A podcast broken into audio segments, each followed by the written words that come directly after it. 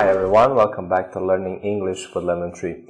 Today we are going to learn a new sentence you can use in a shop when you go shopping.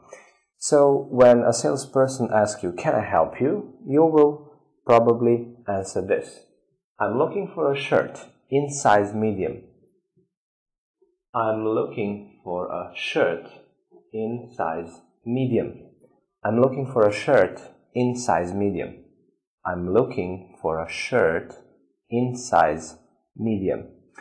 What does this mean? In size medium. Well, clothes are usually made uh, in different sizes. We have extra large, XL, we have large, L, we have S size, uh, that is small, and we have medium, M.